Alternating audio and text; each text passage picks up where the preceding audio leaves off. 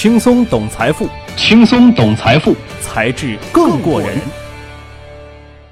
欢迎大家在微信和知乎上关注“才智过人”，在那里可以了解到我们的最新动态，有更多财富秘籍在那里等你。微信加起来。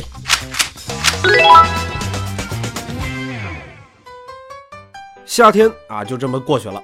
一换季，女人们又该对着快要溢出衣柜的衣服喊：“没有衣服穿了。”那么在这个时候呢，男人们又要出血又陪笑的跟着他们逛街刷卡去了。最近啊，我有一个啊非常重大的发现，我终于理解了女人为什么喜欢看韩剧了。为什么呢？您想啊，这韩剧里头，女人管老公叫什么呀？哦，呀不呀？啊，这枪主播实在是嗲不出来啊。但是我们要注意他的这个发音，腰包鸭。哎呀，这什么意思呢？您仔细听听啊。这就是女生的集体心声啊！我再说一遍，腰包呀，什么呀？要包啊！这可是包治百病的嘛。女人那是最会自己买买买找借口的，心情不好要买买买宣泄情绪，心情好啊要买买买放大快乐，工作忙压力大要买买买释放压力，没事儿做也得买买买，这填补无聊和空虚。所以，这个以买买买为生，应该是每个女人都心生向往的职业吧？为什么我说这这么痛苦呢？啊，忽略这个。呃，那么今天我们就来讲一讲工作内容就是买买买的时尚手，这个非常 high fashion 的一个话题。时尚圈总是给人一种傲慢、不接地气儿的感觉，但是事实上，时尚买手的实际工作啊，还真是跟大家伙的这个想象是有些差距的。时尚买手分公司买手、品牌买手和独立买手。公司买手服务于连锁买手店，比如说连卡佛、IT、Joyce。最早呢，主要是代销知名品牌，后来就有了自己的原创品牌。品牌买手是像在 H&M、Zara 这样的品牌里，据说 Zara 有几百个买手型的设计师。大牌新设计刚一出炉，Zara 就借鉴一些元素，迅速发布类似服装。从设计到生产不超过两周时间。那么接下来说一说这个私人买手啊，私人买手店最近几年，呃，在国内也比较多。买手一般呢就是店主，这些时尚买主们嘴边总是轻描淡写的挂着这些内容。哎呀，我刚从米兰回来，现在还在倒时差了啦。今年我第四次去巴黎了，好烦呐。我下个月没时间，我亲爱的，要在纽约待一阵子呢。您听听，人家说话多有水平，但是表面上看，他们一边公费旅游，一边啊疯狂的血拼，脚踩十公分高跟鞋出入于各大时装周，戎装精致的在高端品牌看秀，简直是风光无限。可是实际上呢，背后呢也是血泪无限呐。想要做一个时尚买手，最起码要具备下面三个要素，首先是讲天分。时尚买手自己首先得是一个时尚的 icon，应该是最会穿衣服的一类人。这事儿要让我来做吧，哎呀，我就不行，因为我到现在都不知道今年街上怎么突然间就多了那么多碎花、格子、条纹衫、喇叭裤、厚底鞋。我听别人说啊，那叫什么复古风，可是在我眼里怎么看就这么丑啊？再看还是丑啊？还有把这个头发染得跟我奶奶的发色一样，就真的那么好看吗？姑娘们梳的都是什么倒骨头啊？而那些时尚买手们能够从这些啊动物纹、花朵图，还有明亮色看出一个新的世界，这就是我所不能理解的了。刚刚说的是讲天分，其次就是买手是个体力活，这怎么说呢？在咱们这些看客的眼中，时装周不就是个呃摆拍集散地吗？啊，比比谁的这个衣服厚百大，谁衣服用料少。至于那些看秀的，不就是在 T 台边上啊面无表情的这么坐着吗？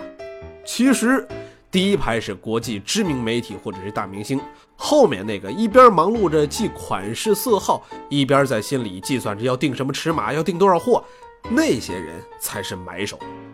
而且看秀还不是买手的工作重点，他们的战场是在品牌的 showroom 里，也就是样衣间里。买手跟菜市场里挑西红柿的大妈没有太大差距，要在很短的时间里去选货。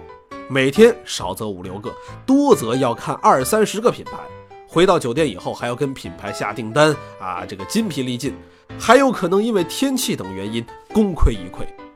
更别说很多买手，包括男性买手，在这个过程中还不肯放弃高跟鞋，对他们来说，这是身为时尚从业者的自尊心呐。最后一个呢，就是非常非常非常重要的比实力。关于色彩、布料还有这个剪裁的知识啊，是不能缺的，以及要对知名品牌烂熟于心。除此之外，市场财务统计分析也是必备的。Excel 表可能就是他们最常用的工具，要分析以往销售的数据，制定进货计划。当然，完成了刚刚说的那些任务之外啊，买回商品也不算是完事儿，还要分析后期销售情况，而且长时间对着数据研究还有后遗症。那就是看到衣服就下意识的算它的成本，预测它的销售情况，估计很难享受逛街的那种乐趣了。所以，一般一个成熟的买手至少需要五至六年的沉淀。所以说呢，这真不是一个做个购物狂就可以的事儿。时尚买手更多的是服务于女人，毕竟啊，这一到换季就嚷嚷着没衣服、没包包搭配的男人啊还是少数的。但是在买买买这件事上，也是男女平等的。男人的买买买，有的时候女人也是不懂啊。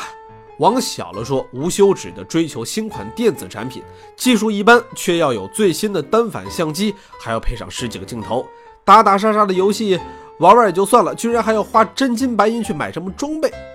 往大了说，男人都向往那种分分钟上千万交易，指点江山，决胜于千里之外，一个签名定乾坤的啊这种 feel 吧。那么除了自己是一个大老板之外，哪儿还有这样的工作呢？哎，咱们广告之后马上回来。轻松懂财富，轻松懂财富，才智更过人。欢迎大家在微信和知乎上关注“才智过人”，在那里可以了解到我们的最新动态，有更多财富秘籍在那里等你。微信加起来。什么样的打工族能够享受分分钟上千万的交易快感呢？还能够全世界飞，以买买买为生？答案就是投资经理。投资经理啊，也分很多种，咱们今天就来说一说其中的母基金管理人。说之前，咱们先来说一说母基金啊。这个母基金，顾名思义，它就是一堆基金的妈妈啊，母亲的母嘛。它是很多只基金的组合。投资一只母基金，就等于说。买了在一定策略下组合的几只基金，有私募股权母基金、房地产母基金、对冲量化母基金等等。一般情况下是六至八只。在外行看来，这个行业啊是光鲜亮丽，年薪不菲，做起来很有成就感，说起来还是倍儿有面子。那如果你要想这些，就是你电影看多了。其实要做一个合格的母基金管理人啊，也得具备天分、体力、实力。这三个重要条件，接下来我们就来一一道来。首先来说一说天分。生活中啊，没有人是哪吒，一生下来就能去闹个海什么的。母基金在中国是最近几年才兴起的。母基金管理人很多是之前做投资的，新领域很可能就没有人指导，需要自己去领悟。是多么痛的领悟，还是多么甜的收获，这就要看个人的悟性了。怎么提炼挑选基金的思路啊？怎么跟这个销售或高层沟通啊？这都是要通过对一个个基金的执行自己总结而形成的。好，说完了天分，咱们再来说一说体力。金融圈子看起来就像是遍地黄金的乌托邦，公募一哥王亚伟是年薪千万，私募教父赵丹阳二百一十一万美元买跟巴菲特的一顿午餐。就算不是这种大佬级别的投资经理的收入啊，也比一般的上班族高出不少。不用出任 CEO 也能迎娶白富美，走上人生巅峰。但他们本人肯定还是满肚子苦水，说简直是拿着百万薪水操着千万的心呐。其实想想也是啊，母基金管理人每年的飞行里数堪比香飘飘奶茶能绕地球好几圈了。他们要建立一个属于自己的基金数据库，长期跟踪。优中选优，那么这个量得有多大呢？光人民币市场上就有几万只基金，简直就是浪里淘沙，沙中取金呐！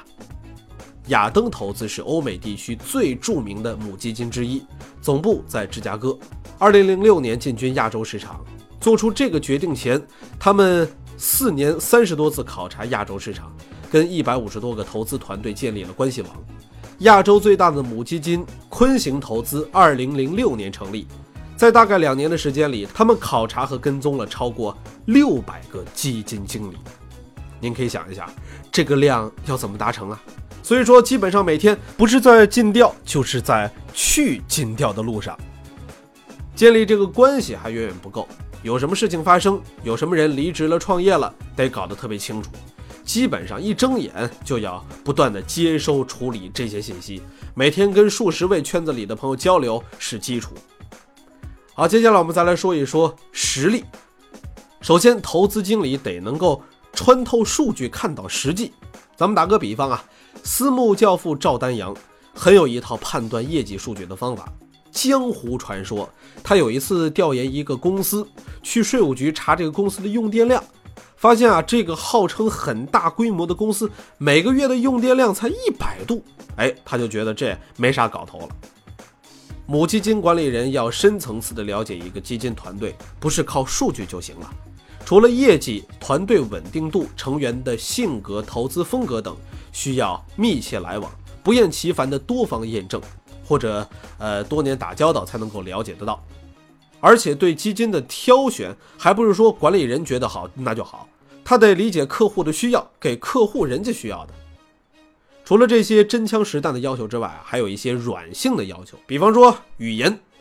牛一点的这个母基金管理人，动辄就是几门外语随意切换的高手。再不济，你英文得讲得好吧？